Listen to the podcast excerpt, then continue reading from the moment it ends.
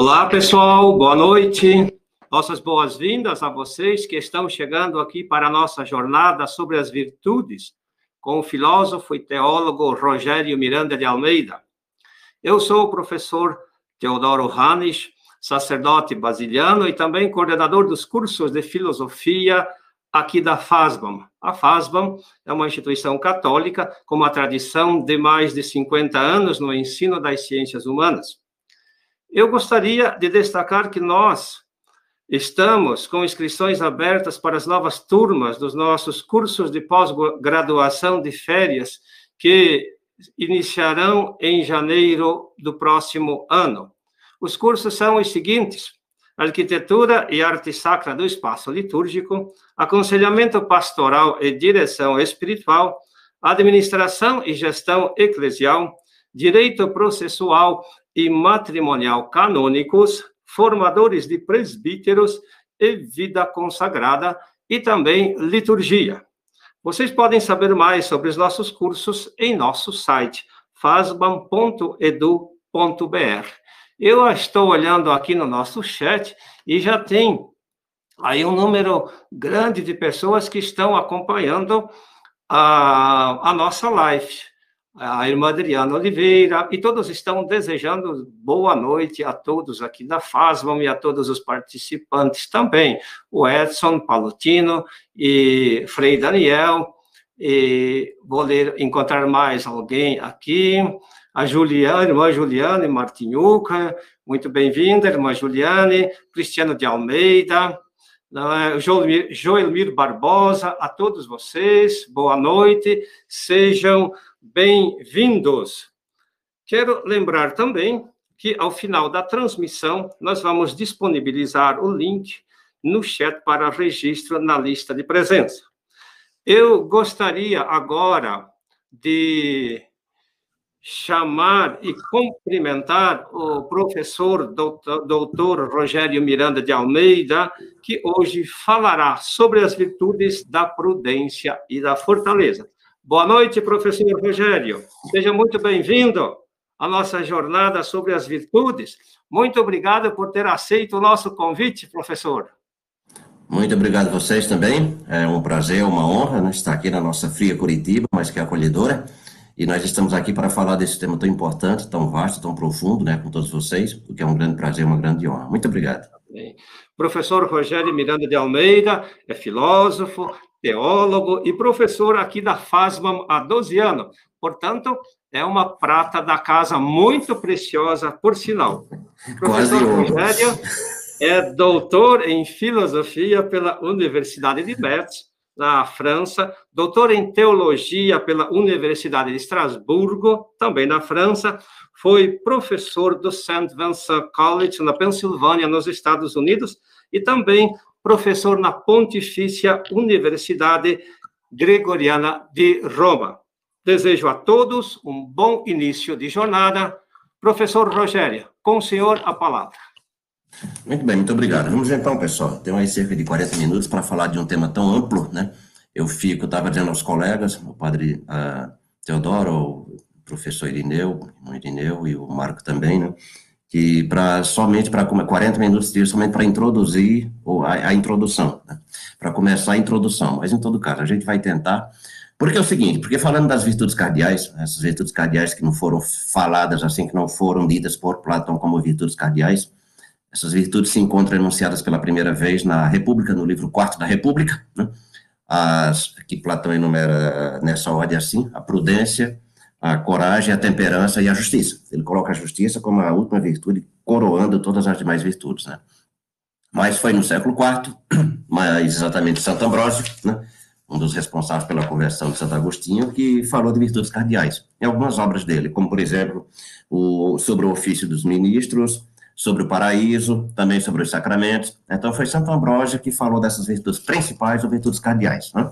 que se encontrou em Platão, e depois em Aristóteles. Né? Mas essas virtudes têm toda uma história, pessoal. Então, o problema que eu estava dizendo com relação ao tempo é porque quando nós entramos no pensamento cristão, propriamente dito, né? no, já no pensamento cristão, sobretudo a partir de Santo Agostinho, porque essas virtudes elas vão ser agora relidas, né, na perspectiva cristã. Sobretudo se se considerar a época medieval. Então, nós pegamos, por exemplo, a Santo Agostinho, depois, mais tarde, no século XII, no século XI já Santo Anselmo, depois no século XII Pedro Abelardo, no século XIII Alberto Magno, professor de Tomás de Aquino, e o próprio Tomás de Aquino, que vai desenvolver. Só que no pensamento cristão nós temos também a questão das virtudes, uh, das virtudes além das virtudes cardeais, que dependem do desejo humano, que dependem da liberdade humana, que dependem justamente da maestria e da razão humana, né? Ou seja, da liberdade do ser humano, nós temos também as chamadas uh, virtudes teologais. Né? Foram elaboradas sobretudo por Tomás de Aquino, baseado na Carta aos Coríntios, capítulo 1, uh, ah, capítulo uh, 13, mas capítulo 13, na primeira Carta aos Coríntios, capítulo 13, o chamado hino do amor, né, onde fala as três virtudes uh, teologais. A graça, a, a caridade, ou o amor, né, a esperança e a fé. Então, tudo isso depende, tudo isso depende, na verdade, da graça, depende de Deus. Enquanto que as virtudes cardeais, elas dependem do ser humano elas dependem do assentimento da razão. E mais do que isso, elas dependem também da disposição ou do exercício eh, constante e contínuo dessa própria disposição, desse próprio que vira um hábito, né, para exercitar as uh, virtudes. Por isso que Tomás de Aquino faz essa distinção, né, bem clara, né, e como uh, também uh, em Agostinho já se encontra, pelo menos de maneira implícita, né, essa distinção bem clara, aquilo que vai ser chamado depois as virtudes, as virtudes teologais, né, que vão ser desenvolvidas, sobretudo, por Tomás de Aquino, então, para diferenciar das virtudes cardeais que ele vê justamente como dependentes do ser humano, enquanto que as outras dependem da graça. Né? O que caracteriza a ética medieval, pessoal, do ponto de vista cristão, do ponto de vista do pensamento cristão, se a ênfase no pensamento grego era dada sobre a antropologia, propriamente dita, né, ao ser humano, a ênfase dada sobre a razão, no pensamento cristão, o que nós temos aqui é um deslocamento de ênfase no sentido em que né, a questão que se coloca é a mesma, ou seja, é o ser enquanto, enquanto ser, do ponto de vista filosófico, é o ser enquanto ser. Só que esse ser enquanto ser, na Idade Média, do pensamento cristão, é Deus. Então nós passamos aqui de um plano, por assim dizer, horizontal para um plano vertical, apontando para uma verticalidade ou uma intencionalidade. Então, o que caracteriza a ética medieval, a ética de Santo Agostinho, a ética de Tomás de Aquino, a ética de Anselmo de Aosta, que é no século XI, né? A ética de Alberto Magno, de Pedro Abelardo, do século XII, né? e no século XIII os grandes mestres como uh, Tomás de Aquino e também uh, Boaventura e os outros, e depois mais tarde no fim da escolástica já Duns Escotos e Guilherme de Ockham, essa ética é caracterizada sobretudo por uma verticalidade que leva, evidentemente, para o alto, né? para Deus, mas com uma intencionalidade. Tanto é que as virtudes, tanto na perspectiva de Santo Agostinho como na perspectiva de Tomás de Aquino, elas serão exercitadas aqui e agora, mas elas só serão plenamente vividas, segundo eles, ou plenamente explicitadas, realizadas, completadas, né, na chamada visão beatífica, ou na outra vida, depois que o sujeito morre, né? Evidentemente, né? Por isso que esses autores, evidentemente, esses pensadores se baseiam justamente num, num dos pontos principais, numa das questões principais do pensamento cristão, que é justamente a imortalidade da alma. Né? Para os cristãos, a alma é imortal, mas não é eterna. Para os gregos, para Platão, em todo caso, a alma é eterna e imortal. Para os cristãos, ela é imortal, mas não é eterna, porque senão ela não teria sido criada. Né? Então, a consumação de tudo isso, segundo os do, as, as, duas pilastras da ética que vão formular, né? formular, sistematizar essa questão das virtudes, das virtudes cardeais, né? Santo Agostinho e Tomás de Aquino, os outros também, mas são esses dois os pontos de referência uh, principais, né? Então, a ênfase é dada aqui, no contínuo exercício dessas virtudes, mas que só se completarão, segundo eles, né, na, na, na, chamada visão beatífica, como assim se chamava na escolástica, né, na, na outra vida. Né? Então, quando se contempla Deus, etc., na própria concepção, na própria perspectiva né, dos escolásticos, Tomás de Aquino e já em Santo Agostinho também, como ele enuncia na Trindade. Muito bem, mas acontece que essas virtudes têm toda uma história. Vamos começar, então, pouco a pouco, né? na Grécia. Né? É onde começa. A virtude na Grécia é chamada areté, areté, que em latim se traduziu por vir, virtus. Virtus, essa é a tradução que Cícero, o escritor Cícero do século I, antes de Cristo, faz. Né? Virtus, com uma ênfase dada vir, né? na masculinidade dessa própria força, segundo Cícero. Né? Mas em grego, a própria palavra areté que significa uma excelência, aquilo que o sujeito pode fazer de melhor. Né? Uma excelência de quê? No começo, no pensamento mítico, né? no chamado pensamento arcaico grego, do século, mais ou menos, do século VIII até 550, mais ou menos, antes de Cristo, né? É o pensamento arcaico, onde predominou a formação da mitologia, onde predominou também a questão da poesia, né? e a, a, poesia homérica, a poesia também de Exíodo, né? Então, a areté era associada, sobretudo, com uma força do corpo. Haja vista, quando nós consideramos, por exemplo, os heróis homéricos, o exemplo clássico é, por exemplo, Hércules, né? o exemplo clássico também é Ulisses, né? que depois da vitória é, em Troia, né? retorna para a sua ilha, para o seu país, Ítaca, e passa por aquelas todas vicissitudes. Então, a virtude é associada aqui, a areté, nesse período mítico, arcaico, grego, é associada a uma força do corpo e também a uma habilidade na maneira de se, uh, de, de, de, se, uh, digamos assim, de vencer os obstáculos da vida, de vencer, de superar todos os obstáculos da vida. Então, isso entra também a questão da, da astúcia. É o caso típico, por exemplo, de Ulisses, como a gente vê né, na própria Odisseia, à medida que ele vai retornando, né, ele vai conseguindo enganar, ele vai conseguindo, enfim, tem a astúcia, tem a força do corpo, era assim que se concebia a virtude, ou a areté, né, no pensamento de Homero, na poesia. Né. Homero, esse personagem chamado Homero, que hoje os estudiosos tendem mais a falar de um, um grupo de um grupo de poetas, que depois um poeta final fez a redação, mas se costuma colocar, né, situar essa personagem chamada Homero no século IX, né, no século IX. Já no século VIII, nós temos outro poeta chamado Exíodo. Exíodo escreveu a Teogonia, escreveu os Trabalhos e os Dias. Aqui já se nota uma espécie de um deslocamento de acento, no sentido em que a virtude, a areté, continua sendo uma força também do corpo.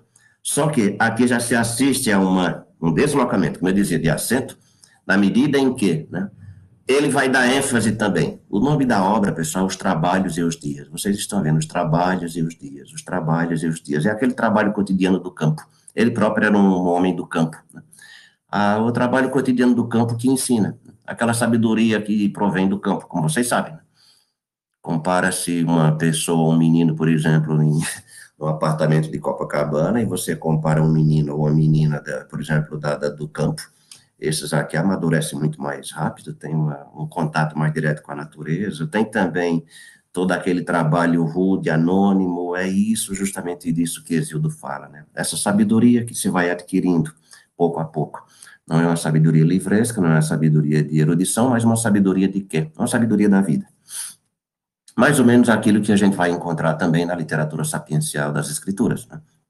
A partir do século V a.C., eu digo do século V que a literatura sapiencial, a chamada tradição sapiencial, ela é por volta do século III antes de Cristo. Né? Mas existem livros mais remotos, como por exemplo o livro dos Provérbios e o livro do profeta, e, desculpe, o livro de Jó, que é um livro problemático de se situar porque ele abrange vários temas e vários períodos da própria história uh, nas escrituras. Os estudiosos colocam entre o ano 700 até 300. Mas essa literatura sapiencial, nas escrituras, ela é caracterizada por quê? Né? Por esse tipo de sabedoria. Aquela sabedoria que não é necessariamente livresca, mas é aquela sabedoria da aquela sabedoria do saber ponderar as coisas, do saber e evidentemente ela vista aqui a partir de quê? Ela é identificada também com Deus, né? a sabedoria.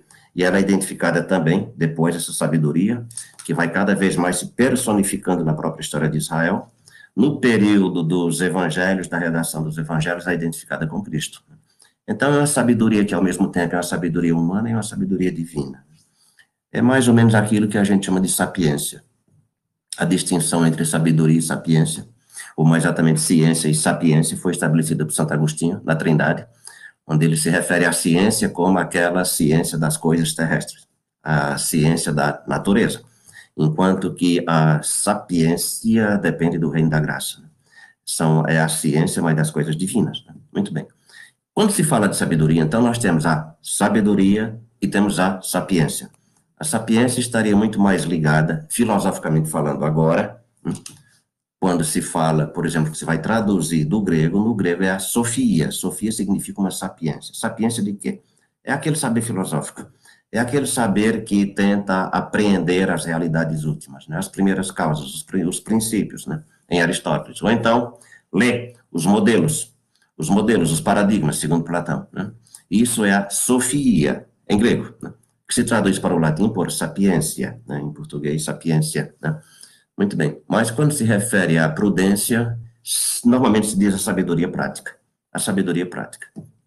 E é justamente isso que se traduz quando se traduz Aristóteles, né? Mas vejam bem, como foi que surgiram essas virtudes, na verdade, como eu dizia, temos em Homero, aquilo que eu já falei, né? A virtude vista como uma força do corpo, e como também uma astúcia, saber se virar no mundo, né? Depois, em Exíodo, no século VIII, nós já vemos uma inflexão, né? No significado dessa palavra, desse conceito, na medida em que é, inclui também a virtude, não só uma força do corpo, mas também uma força da alma, no sentido de o sujeito ser perseverante, ter aquela sabedoria que caracteriza, por exemplo, o trabalho do campo, é por isso que o livro se chama Os Trabalhos e os Dias, né? Agora, no século V, né, para o século IV, mais exatamente no século IV, porque Platão nasceu em 427, mas escreveu as suas obras a partir do final, uh, do, do, começo do século, do, do, do século III, né, 427, Platão nasce, né, é, morre é, 348. Então, nós temos, grosso modo, na primeira metade do século III, do século IV, desculpe, século IV, estou falando do século IV, né? Muito bem, então Platão tem diferentes fases na sua vida. Os diálogos são divididos aí na primeira fase. Na primeira fase de Platão, existe um diálogo muito importante, pessoal, chamado o Menon. É aqui nesse Menon que Platão introduz a questão da virtude. Esse diálogo é muito importante na medida em que trata da virtude, ele desenvolve a questão da virtude, ele desenvolve também a questão da imortalidade da alma, e ele desenvolve também a questão da reminiscência, né, do conhecimento. O conhecimento que uh, precede ao sujeito enquanto ele está aqui na Terra conhecimento para Platão, na verdade, é um conhecimento, uh, a gente poderia dizer, meta-histórico, né? ou mítico, né? na medida em que ele precede a contemplação das outras realidades, das realidades inteligíveis, né? acompanha o sujeito para sempre, desde toda a eternidade.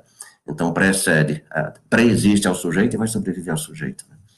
Então, Platão vai introduzindo todos esses temas no diálogo chamado Menon, e mais exatamente no número 73 e 74a, ele fala das virtudes, pela boca de Sócrates. E que virtudes são essas? Ele coloca a justiça, ele coloca também a coragem, né? A coragem, a fortaleza, né? a temperança, ele coloca também o saber, né? o saber, a sofia, né? que a gente poderia dizer, assim, a, a, a, sapiência, também a magnificência, a grandeza da alma, Platão já coloca aqui, uh, na, no, no, nesse diálogo chamado Menon. É um dos primeiros diálogos de Platão. Eu digo da primeira fase, chamados diálogos socráticos. Da fase intermediária de Platão, existem os diálogos, por exemplo, do Fédon, do Gorgia, e existe também a República. Então, a República é o diálogo mais longo de Platão, juntamente com as leis. Né? Então, é constituído de dez livros. É aqui na República, no livro quarto, onde ele vai desenvolver justamente a questão das virtudes cardeais. Essas virtudes, Platão começa no livro primeiro já falando da justiça. Para Platão é sobretudo a justiça. A justiça é aquela que vem pumular, é aquela que vem culminar, por assim dizer, fechar as demais virtudes, né, na polis. Platão, no livro 4, então, mais exatamente no número 427e, 427e, ele começa, então, a exposição, a expor, né, Sócrates, pela boca de Sócrates, né, as chamadas quatro virtudes cardeais, que depois Santo Ambrósio vai chamar assim quais sejam a sabedoria prática, só que Platão chama Sofia. Ele não chama como Aristóteles de prudência, né? Ele não chama prudência, que é a, a, a, como eu vou falar mais tarde, pessoal. Ele não fala da, da ele não fala, ele não fala da, da, da, ele não fala como Aristóteles fala propriamente da prudência, da frônesis, frônesis. Ele fala de Sofia. Né? Muito bem. Mas já existe aqui, ele fala o homem sábio, né? o homem sábio, o homem sofós, o homem sábio. Né?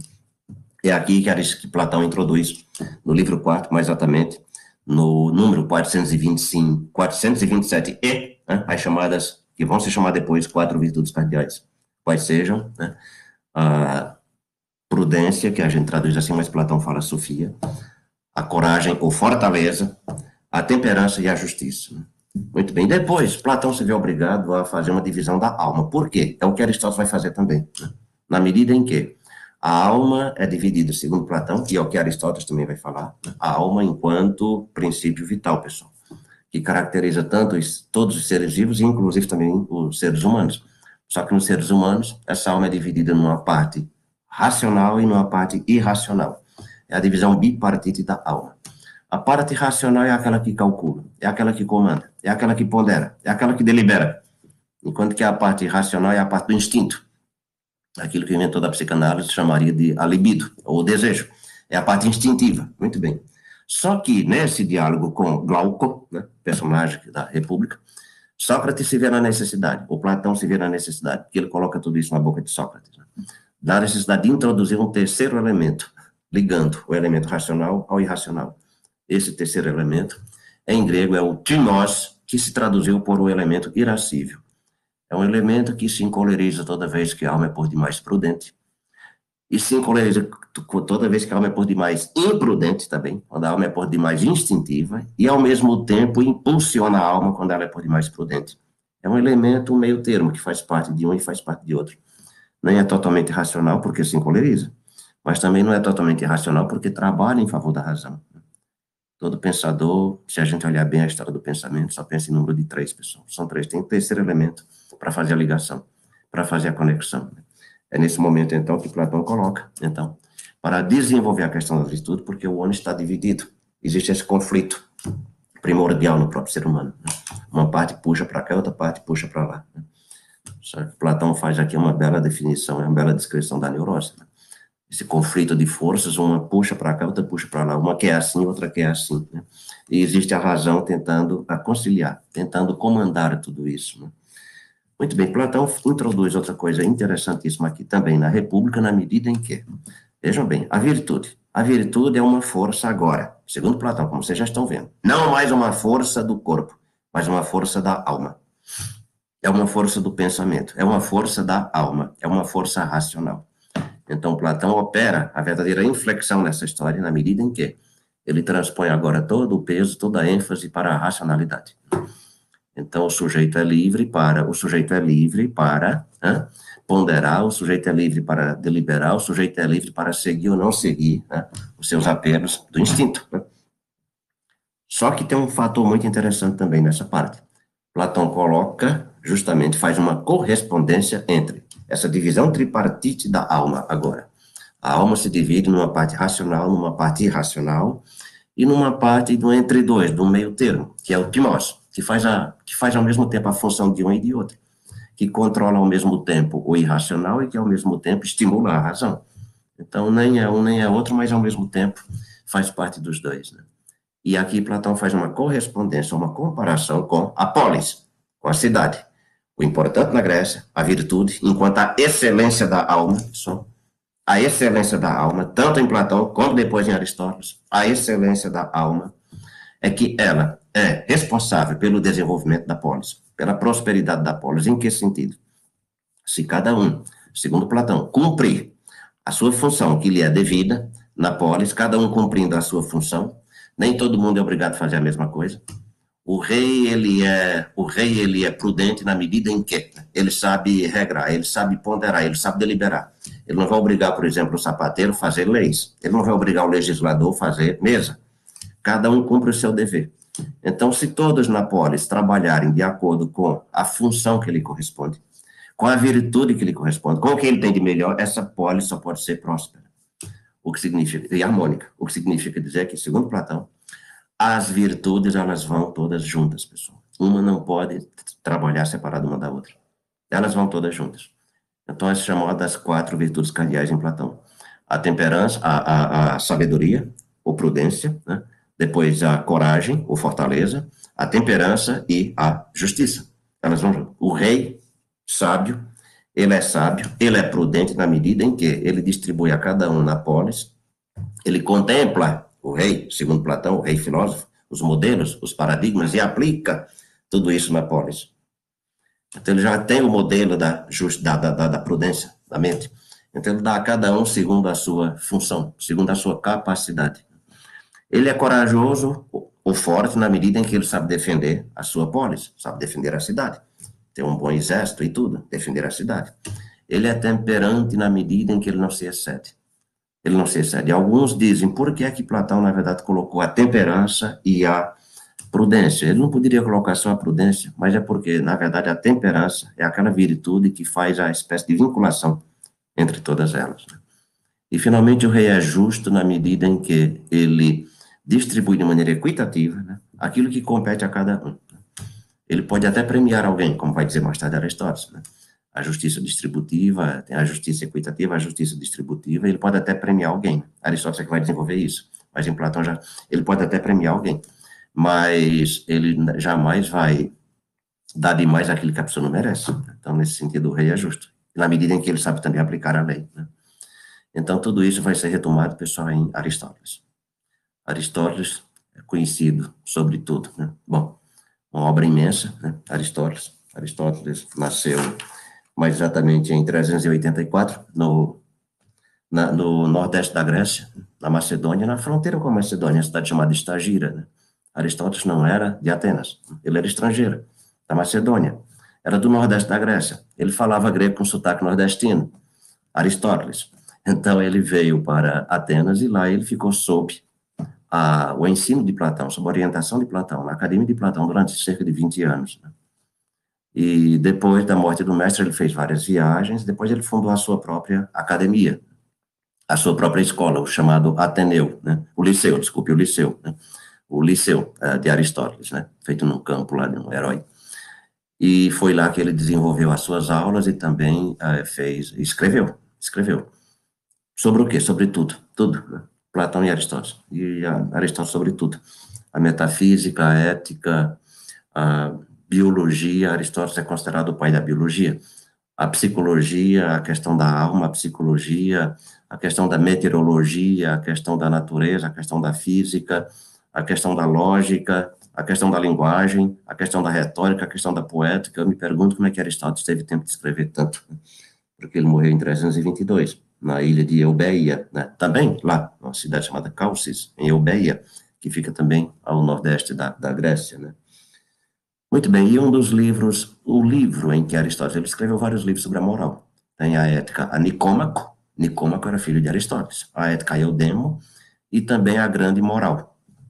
Mas o livro de referência principal é a Ética a Nicômaco, composto de dez livros, onde Aristóteles vai desenvolver aqui, aí sim, a questão das virtudes cardeais, né? que depois Santo Ambrósio vai chamar virtudes cardeais no século IV. Né?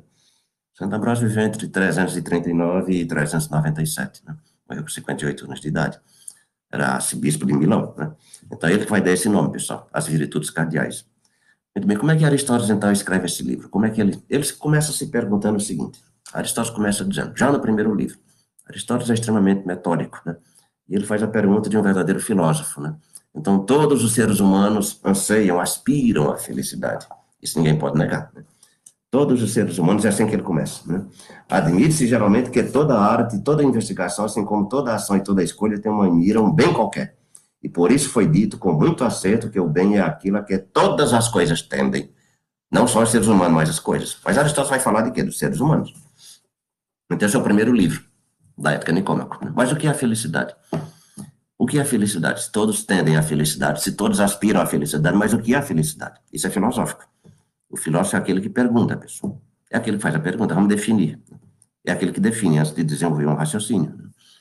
Primeiro se questiona, mas vamos definir o que é que nós vamos falar sobre. É o que Platão faz também nos diálogos dele.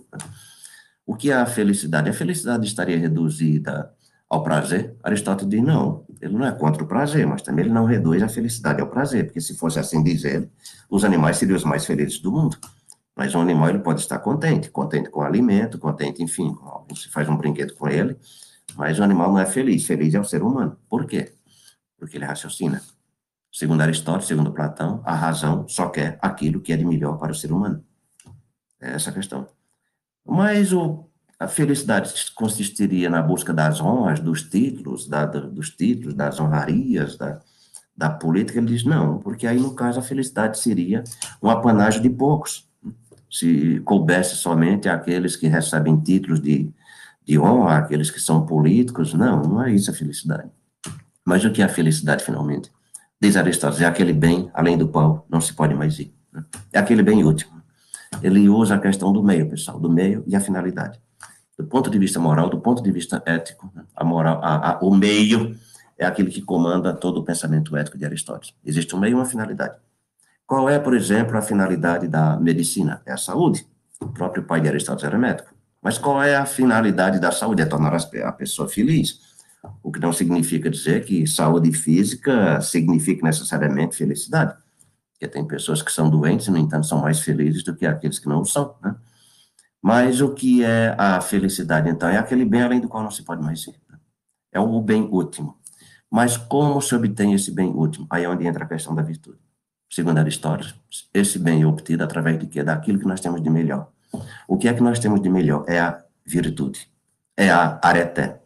É a força. Mas que força? Não a força do corpo, mas a força da alma. É o que ele diz textualmente no 13 terceiro capítulo do primeiro livro primeiro livro, onde ele define, ele vai dando definições, definições, definições. E no 13 terceiro capítulo do livro 1 da Ética Nicômaco, ele diz, mas a virtude que devemos estudar é, fora de qualquer dúvida, a virtude humana, porque humano era o bem e humana a felicidade que buscávamos. Porque a virtude significava também, pessoal, aquilo que se pode fazer de melhor. Por exemplo, um instrumento virtuoso. É aquele instrumento que emite sons para o qual ele foi feito, né? uma coisa virtuosa é na medida em que ela corresponde àquela finalidade para a qual ela foi feita. Né? Mas Aristóteles está tratando de quê? Da ética. Tratando-se da ética, ele diz, não, nós estamos tratando dos seres humanos. Então, o que está em jogo é a virtude humana. Aí ele vai junta por virtude humana, entendemos não a do corpo, mas a da alma. Está aqui, a da alma. Por isso que Aristóteles se vê também, agora, obrigado a fazer, como Platão fez, uma divisão da alma. E ele faz uma divisão na alma também bipartite, racional e na parte irracional. Ou seja, a parte racional e a parte irracional, que é a parte vegetativa nutritiva. Mas ele diz que está faltando alguma coisa aqui. Porque existe algo na gente que faz apelo à razão. E existe esse algo também que faz apelo ao instinto. Está colocado entre os dois. É o que ele chama de epitimia, em grego, que significa desejo. É o desejo. Não existe um pensador que não pense senão em número de três, pessoal. Então, é onde Platão, é, é, é onde Aristóteles introduz justamente a questão do desejo. Existe aquele desejo que obedece à razão e aquele desejo que, na verdade, segue o instinto. Aqui, nesse caso, Aristóteles, evidentemente, está moralizando. Aquele desejo que obedece à razão é o bom desejo. Então, a parte racional da alma é responsável por aquilo que o homem busca de melhor para ele, segundo Platão e segundo Aristóteles. Então, é nesse sentido que Aristóteles agora com base nisso, né, vai desenvolver as chamadas virtudes. Então ele termina desse jeito. A virtude também se divide em espécies de acordo com esta diferença. A divisão, a divisão tripartite da alma, como é em Platão também. De acordo com essa diferença, porquanto dizemos que algumas virtudes são intelectuais, ou chamadas também de anoéticas em grego, e morais, ou então éticas, propriamente dita, né? Entre as primeiras, as virtudes intelectuais, existe justamente a sabedoria filosófica, que Aristóteles chama de uh, sofia, a sabedoria filosófica, a compreensão, a sabedoria prática, que é justamente a prudência. Né? E entre as segundas, ou seja, as virtudes morais propriamente dita, então existe a liberalidade, a temperança, a amizade, a magnanimidade, uh, todas essas coisas que dependem de nós, pessoal. Isso causa um grande problema, porque quando Aristóteles diz que a prudência é uma virtude, e virtude para ele é o quê? É aquilo que nós temos de melhor. E nós o fazemos, nós exercitamos de acordo com o quê? Com a nossa liberdade. Ora, veja bem, mas a prudência, por exemplo, a prudência, essa sabedoria prática com a qual o sujeito já nasce, pode-se dizer que é uma virtude? Porque para Aristóteles, virtude depende do sujeito. É por isso que no livro terceiro, ele vai desenvolver todo um livro sobre, o livro terceiro da Ética Nicômaco, sobre a vontade, os atos voluntários e os atos involuntários a deliberação e a escolha. O que é um ato voluntário? É aquele ato que depende de nós. E o que é um ato involuntário? É aquele ato que não depende de nós.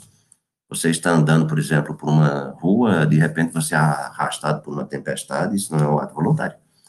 O ato voluntário é quando depende do seu assentimento, e você faz, e depois, a coisa é realizada, você sente ou remorso, ou então a consciência tranquila.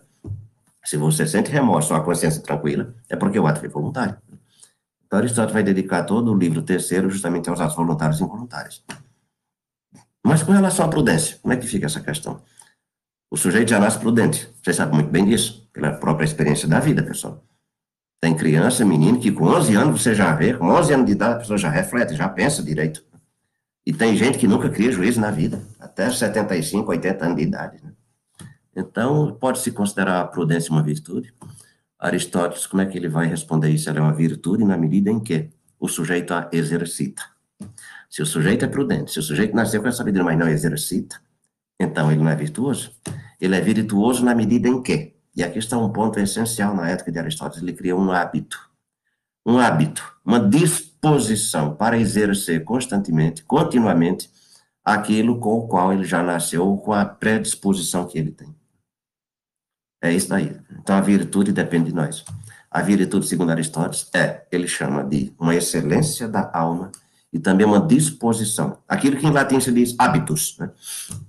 Segundo o qual o sujeito colocou o empenho. Uma coisa é você, por exemplo, se levantar todo dia às 5 horas da manhã, por uma questão mecânica, questão de, de hábito, uma questão de costume, costume. Você se levanta por uma questão de metabolismo, sei lá, às 5 horas da manhã, você pula da cama, isso não é uma virtude. Agora, quando você coloca como empenho, como se propõe, se levantar todo dia às 5 horas da manhã, tomar um banho, fazer um pouco de ginástica, enfim, ler um pouco, etc. Então, isso passa a ser uma virtude. Isso passa a ser uma disposição. O sujeito agora começa a exercer tudo isso, sem nem pensar, mas porque ele já, por assim dizer, introjetou, já incorporou isso aqui. No começo, mas ele teve o empenho né, de fazer isso. Então, Aristóteles de, uh, desenvolve a ética nicômica, pessoal, do seguinte modo: são dez livros. No primeiro livro, ele trata do objeto principal de suas análises, que é a felicidade, que é obtida pela quê? Através de quê? Obtida através da virtude, da excelência da alma. Né? Esse é o bem supremo. A virtude e a divisão tripartite da alma, onde depois ele vai a colocar agora, fazer essa divisão das duas virtudes, da, dos dois tipos de virtude. As virtudes morais ou éticas e as virtudes uh, dianoéticas ou intelectuais. O segundo livro, no segundo livro, ele analisa as virtudes éticas em geral quais sejam a coragem, ou fortaleza, hum, que em grego é Andreia, a temperança, sofrosina, a liberalidade, a magnanimidade, a mansidão, a sinceridade, a amizade, tudo isso depende de nós, e a justiça. Isso depende de nós, dos atos livres, dos, nós podemos deliberar. A escolha já é feita, mas o sujeito delibera, e finalmente ele, assenta, ele, ele, ele acede, ou mais exatamente, ele consente com essa escolha que já foi feita, mas ele deliberou. Segundo Platão, segundo Aristóteles, o sujeito, guiado pela razão, só faz aquilo que a razão lhe esclarece, aquilo que a razão manda. Né? No livro 3, Aristóteles vai explorar o que é as condições das virtudes éticas. Trata-se dos atos voluntários. Por isso que ele vai dedicar esse livro todo inteiro a, aos atos voluntários e os atos involuntários. As virtudes dependem de nós. Somos nós que exercemos. No livro 4, né, e aqui depois, da a escolha, a deliberação, a responsabilidade, em seguida ele analisa mais especificamente duas virtudes éticas, a coragem, né, ou fortaleza, e a temperança. Né?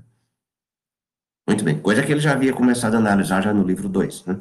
No livro 4, ele volta a enfatizar algumas virtudes éticas, de novo, em particular, a generosidade, a magnanimidade, a grandeza de alma, a justiça, a amabilidade, a sinceridade, tudo isso depende de nós. No quinto livro, eu já digo a vocês, pessoal, que para Aristóteles a principal virtude é a ênfase que ele dá virtude na prudência. É na prudência. É aquela virtude que delibera, é aquela virtude que pensa, é aquela virtude que calcula. Né? No livro 5, ele trata especificamente da justiça. No livro 6, ele vai examinar as virtudes intelectuais, ou dianoéticas, né? com uma atenção especial justamente à prudência. Aqui está o ponto, a prudência. Elas são, portanto, em número de cinco.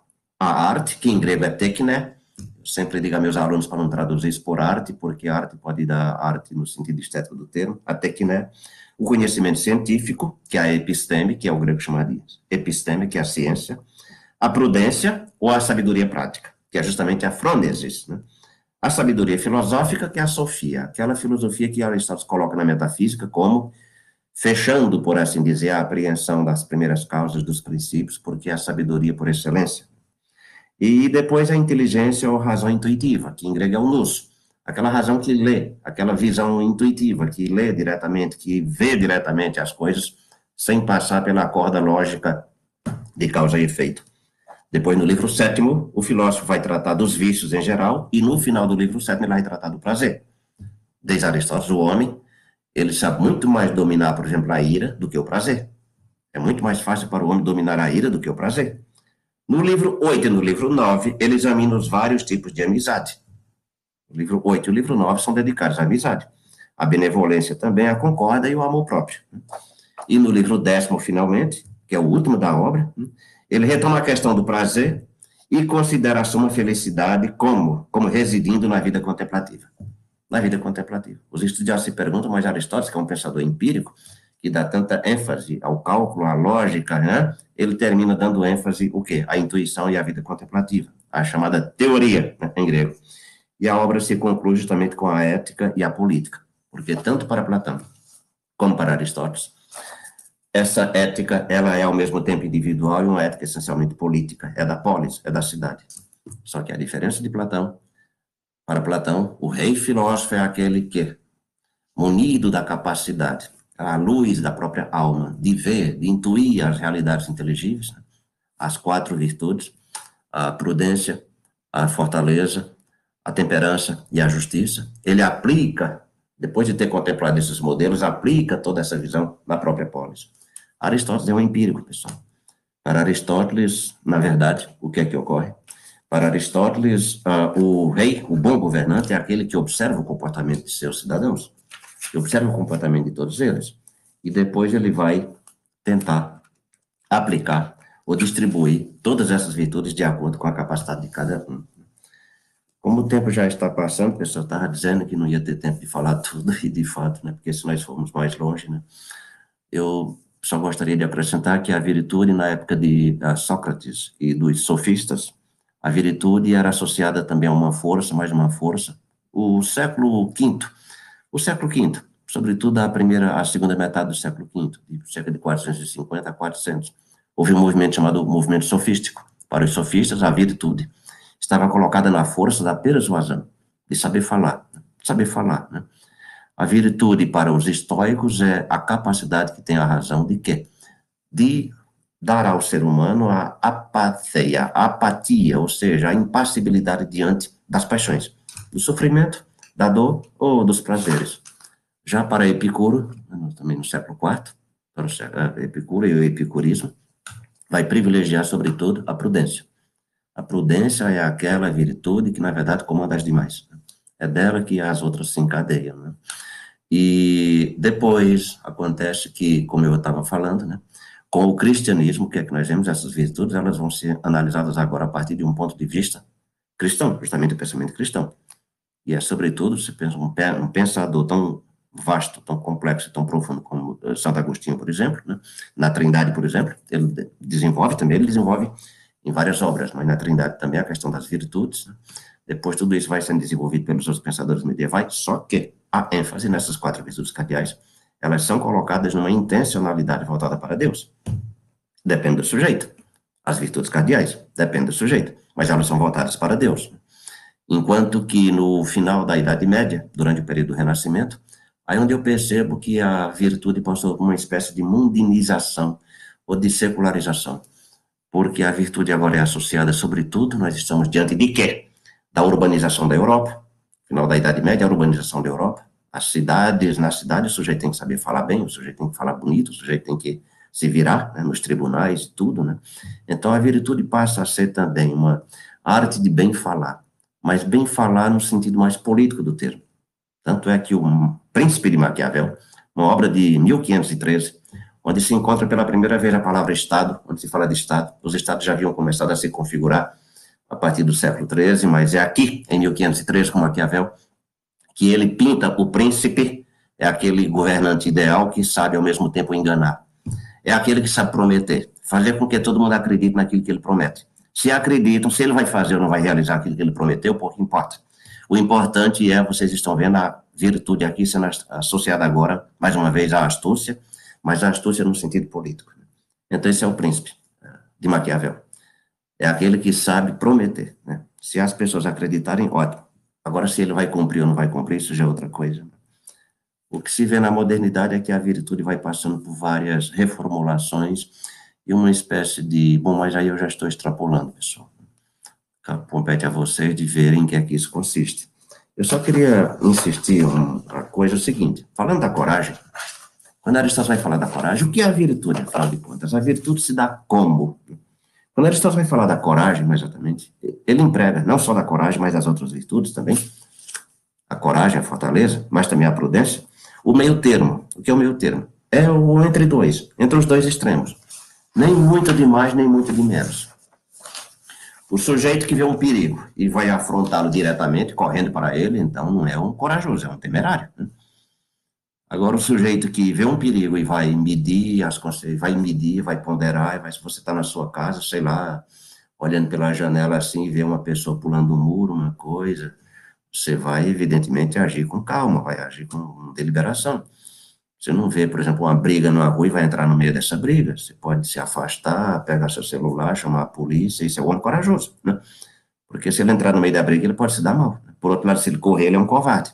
Onde é que se encontra a virtude? No meio termo. O excesso de coragem é temeridade, é loucura. E a falta completa de coragem é covardia. Assim também se dá com a prudência, pessoal, e com toda virtude. Diz Aristóteles desse jeito. Mas, embora o nosso tratado seja desta natureza, devemos prestar tanto serviço quanto for possível. Comecemos, pois, por frisar que está na natureza dessas coisas o serem destituídas, destruídas pela falta e pelo excesso, como se observa no referente à força e à saúde. Pois o fim de obter alguma luz sobre coisas imperceptíveis, devemos recorrer à evidência das coisas sensíveis. Tanto a deficiência como o excesso, diz Aristóteles, de exercício destroem a força. E da mesma forma, o alimento ou a bebida que ultrapassam determinados limites, ele é um empírico, como vocês estão vendo, né?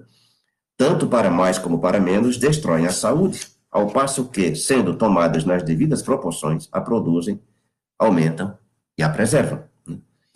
Então, onde entra justamente essa questão. O mesmo acontece com a temperança e com a fortaleza, a coragem. E as outras virtudes. Pois o homem que a tudo teme e de tudo foge, diz Aristóteles, não fazendo frente a nada, ele torna-se um covarde. E o homem que não teme absolutamente nada, mas vai ao encontro de todos os perigos, torna-se temerário. E, analogamente, o que se entrega a todos os prazeres e não se abstém de nenhum, torna-se intemperante. Mas aqui nós já entramos no outro domínio, pessoal. Né? No domínio, aqui ele está falando mais justamente da coragem. Agora veja bem, tanto a prudência como a coragem, segundo Aristóteles, deve ser exercitada. É pelo exercício o sujeito não nasce bom, segundo ele. O sujeito não nasce covarde. O sujeito não nasce herói. O sujeito se faz herói, se faz covarde de acordo com o quê? Com o filósofo francês Jean-Paul Sartre, em 1945, final da guerra, Segunda Guerra Mundial, escreveu uma obra. Eu estou já terminando, Padre Teodoro, infelizmente não a gente não pode falar sobre tudo, escreveu uma obra chamada O Existencialismo é o Humanismo, onde ele diz justamente isso. Né? Nenhum sujeito se faz herói. Nenhum sujeito, desculpe, nenhum sujeito nasce herói. Nenhum sujeito nasce uh, covarde. Ele se faz covarde, ele se faz herói de acordo com a circunstância. Para Aristóteles, ele se faz herói ou se faz covarde de acordo com a disposição que ele já adquiriu, com o hábito que ele adquiriu, justamente de exercitar essas virtudes. Né? E me lembrou muito Sartre, me lembra muito Sartre toda vez que eu leio isso daqui, né? justamente no capítulo, no livro 2, mais exatamente no capítulo 4 do livro 2, onde ele fala justamente, alguém poderia perguntar o que entendemos nós ao declarar que devemos tornar-nos justos praticando atos justos e temperantes, praticando atos temperantes. Porque se um homem pratica tais atos, é que já possui essas virtudes, exatamente como se faz coisas concordes com as leis da gramática e da música, é que se torna, por exemplo, é o exercício. É o exercício paciente, o exercício contínuo, que você já deliberou, né? Para justamente ele vai dizer isso. Depois, por conseguinte, as ações são chamadas justas, justas, temperantes e corajosas, são tais como a praticaria o homem justo e temperante, né? como também o corajoso. Né? Ele vai falar do meio em praticamente todas as virtudes, pessoal, inclusive da, também da prudência. A prudência também é aquele meio termo. É aquela parte que compete justamente uh, deliberar. Né? No que tange justamente a prudência a sabedoria prática, podemos dar-nos conta do que seja considerado as pessoas a quem a atribuímos. Em outros termos, a virtude, segundo uh, Aristóteles, a natureza não pode ser melhorada assim de maneira abrupta ou de maneira contrária àquilo que ela já é. Assim também os seres humanos. Nós não nascemos já virtuosos, nós praticamos. Segundo Aristóteles, o que nós temos é a predisposição né, para sermos virtuosos. E o sujeito é virtuoso na medida em que ele pratica tudo isso. Só para terminar, pessoal, eu vou ler aqui no que diz respeito à prudência. Aristóteles diz desse jeito. E com isso eu concluo dizendo o seguinte: para Platão, e também para os estoicos depois, e para Aristóteles também, e para os estoicos também, Quem pratica uma virtude, pratica todas. Não existem as virtudes, elas não são separadas. Platão deixa isso bem claro no livro 4 da República. O rei corajoso é o rei também, o rei corajoso é o rei também prudente. Né? E a prudência, a temperança e a justiça vão juntas. Assim também Aristóteles vai enfatizar. E assim também uh, Epicuro, os estoicos vão enfatizar também. E Aristóteles, justamente também no livro no livro dedicado justamente à questão da prudência, mais exatamente, ele fala sobre isso em outros livros também, mas aqui, no livro sexto, e mais exatamente já para o fim, ele diz desse jeito. Do que se disse fica, e aqui eu concluo, do que se disse fica bem claro que não é possível ser bom na acepção estrita do termo, sem sabedoria prática, sem prudência, nem possuir tal sabedoria sem virtude moral, que depende do sujeito. E desta forma podemos também refutar o argumento dialético de que as virtudes existem separadas umas das outras, assim como Platão já havia afirmado. E o mesmo homem não é perfeitamente dotado pela natureza para todas as virtudes, de modo que poderá adquirir uma delas sem ter ainda adquirido outra. Aristóteles vai desmentir isso. Isso é possível no tocante às virtudes naturais, porém, não aquelas que nos levam a qualificar um homem incondicionalmente de bom, que depende dele, ser bom ou não. Pois com a presença de uma só qualidade, diz Aristóteles, a sabedoria prática lhe será, a sabedoria prática lhe serão dadas, ou seja, a prudência lhe serão dadas todas as virtudes. Como vocês estão vendo, Aristóteles coloca a virtude como a, a, o, cimo, como a, aquilo que vem culminar, como aquilo que vem, na verdade, o topo né, de todas as virtudes. E, evidentemente, ainda que ela não tivesse valor prático, nos seria necessária por ser a virtude daquela parte da alma de que falamos. E não é menos evidente que a escolha não será certa sem sabedoria prática, sem virtude, como não seria sem virtude. Com efeito, uma, deter, um, uma determina o fim e a outra nos leva a fazer as coisas que conduzem a esse fim. O que significa dizer que para Aristóteles, tanto a fortaleza como a prudência, elas nunca terminam de se exercer, pessoal. O sujeito nasce com a predisposição para ser virtuoso, mas ele não nasce virtuoso. Depende dele. Depende da sua liberdade. Mas não, já chegamos no fim. É, para abordar as outras questões, já do pensamento cristão, nós precisaríamos, então, de, outra, de outro momento. Muito obrigado e ficamos por aqui. Pois bem, professor Rogério, muito obrigado pela belíssima exposição e também pelo profundo conteúdo. Antes de tratarmos das questões, que há uma lista considerável, enorme aí de questões, eu só quero lembrar o seguinte, né? Que todas as nossas novidades estão sempre, sempre em nosso Instagram, arroba Oficial. E também lembrando que o link de presença já está aí no chat, tá bom? Nós temos uma pergunta aqui do Pedro Moura. Pedro Moura, uhum. que pergunta o seguinte: qual a relação ou diferença das virtudes cardeais com as virtudes teologais? Uhum. Então, Pedro, a questão da diferença principal é que as virtudes uh, teologais, tais quais elas foram desenvolvidas na escolástica, e sobretudo por Tomás de Aquino, é que essas virtudes, a fé, a caridade e a esperança, dependem da graça. Dependem da graça. Né? Isso é um ponto complicado também, porque se nós tomarmos, por exemplo, a questão da fé, da fé, a fé depende totalmente do ser humano ou depende só da graça? Se disser depende só da graça, então onde está a liberdade do ser humano para acreditar ou não acreditar? Se disser que ela depende só do ser humano, mas onde está também o papel da graça? Isso é uma questão de Santo Agostinho, né? A, a, fé, a caridade, porque quando fala da caridade é a caritas, no sentido latino do termo, né? aquilo que o grego chama de agape, né? ou de agape, agape, né? e a esperança. Então, o que Tomás de Aquino vem mostrar a diferença principal entre essas dois tipos de virtudes é que as virtudes cardeais, ou seja, a prudência, a fortaleza, a temperança e a justiça dependem do sujeito. Dependem do sujeito exercitá-las. Ele é movido por isso. Cabe a sua cabe a sua razão deliberar e querer essas virtudes e tentar desenvolvê-las, enquanto que as virtudes teologais têm ênfase dada na graça. É nesse sentido. Muito bem, muito obrigado, professor. Temos mais uma uma pergunta aqui, que é do Paulo Guilhom, aluno da nossa instituição aqui. Diz, uhum. Pergunta o seguinte: na concepção uhum. de Homero, a morte de um exímio guerreiro significava o prolongamento da arete? Muito boa, exatamente, você já respondeu, o Paulo. É o que se verifica, por exemplo, na Guerra de Troia, né?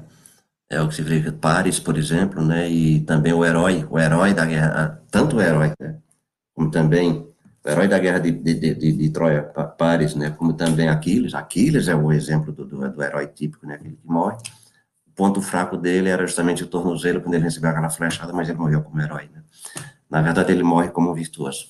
O que caracteriza justamente a virtude em Homero é justamente o sujeito ser bravo até o fim, exercitar a sua vontade, ou mais exatamente a sua força do corpo. Né?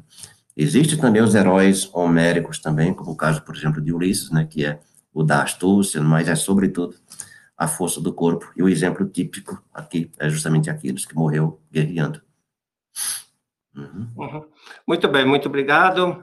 Temos mais uma pergunta aqui, que é a seguinte, é do Emerson Roberto.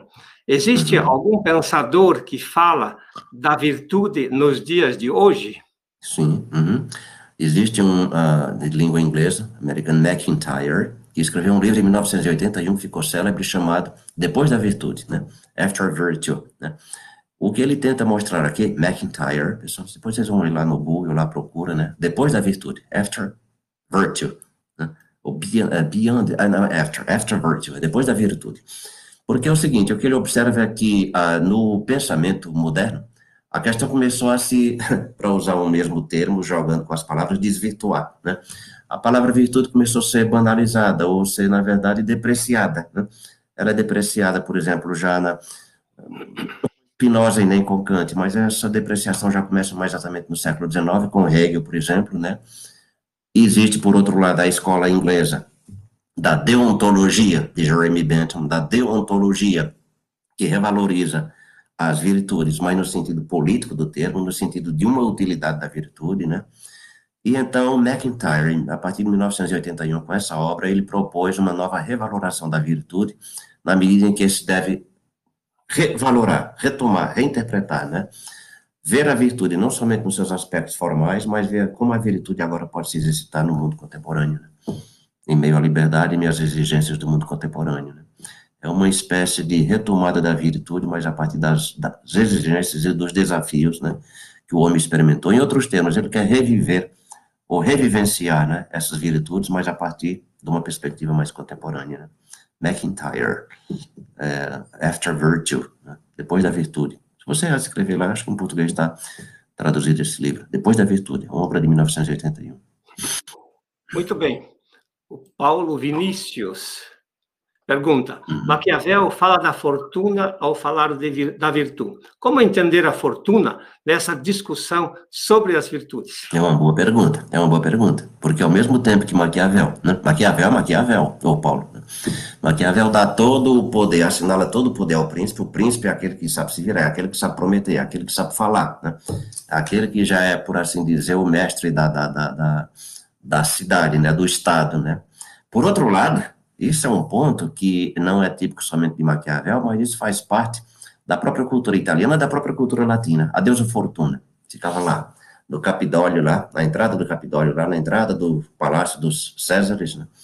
Santo Agostinho combate tanto a deusa Fortuna, que podia ser a fortuna para o bem. Quando a gente fala de fortuna, a gente pensa em riqueza, primeiro de tudo, né? Mas para o latim, a fortuna significava a sorte, mas podia ser a sorte boa e a sorte má. Maquiavel diz que o príncipe ele deve contar não somente com a própria força, ele deve contar não somente com a própria palavra, persuasão, saber prometer, né? Embora sabendo que os bestas a quem ele está prometendo as coisas, uh, embora ele saiba que ele não vai cumprir nada daquilo que ele promete, mas fazendo com que acreditem, ele está sendo virtuoso. Por outro lado, diz Maquiavel, ele tem que contar também com a fortuna, com a sorte. E como vocês sabem, existe gente assim, tá, tudo dá certo, pessoal e outras pessoas nada dá certo. Né?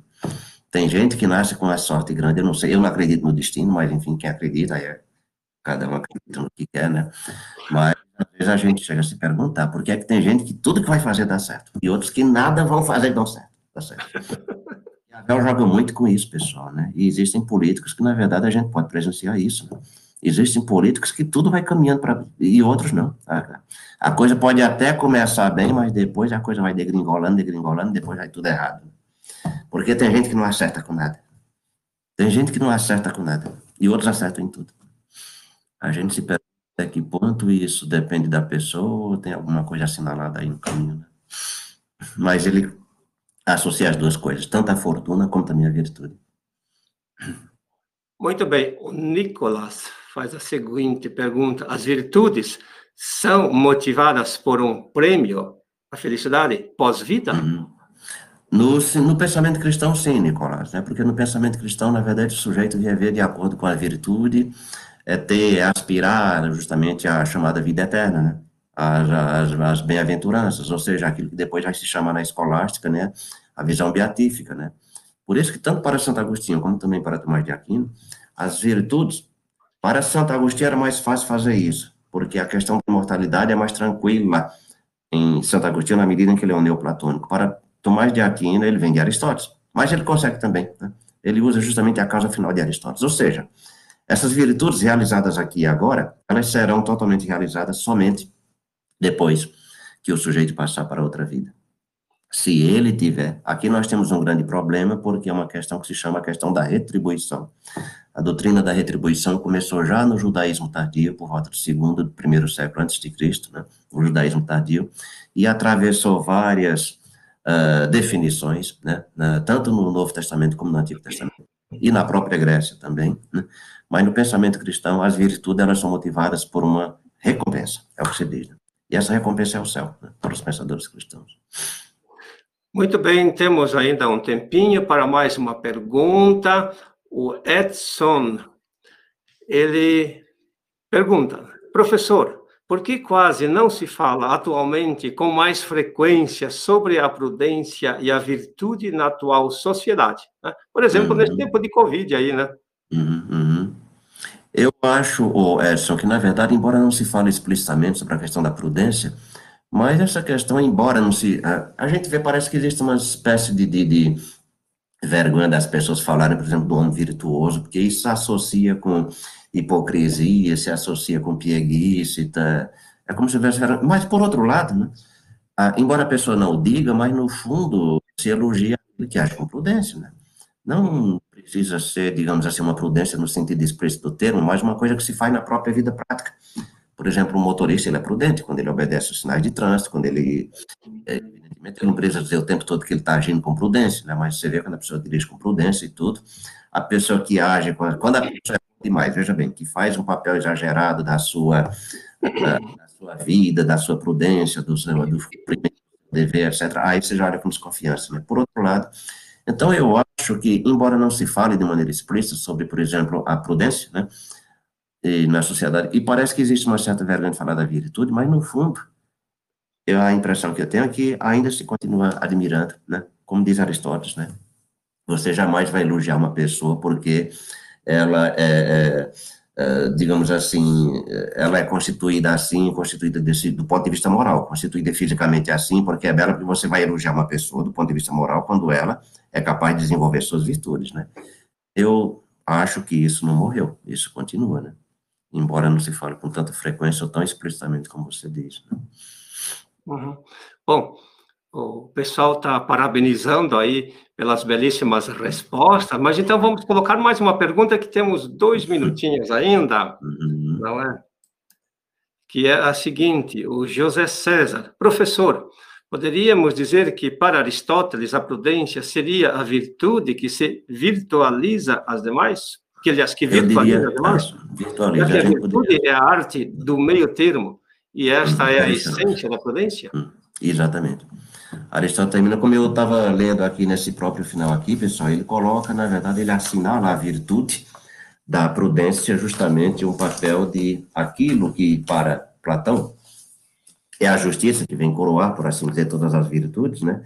Para Platão, justamente, a, oh, desculpa, para Aristóteles é a prudência, né? como eu tinha lido aqui, né? no capítulo 6 do mesmo livro, uh, do mesmo livro sexto, mesmo livro sexto, que é dedicado à prudência.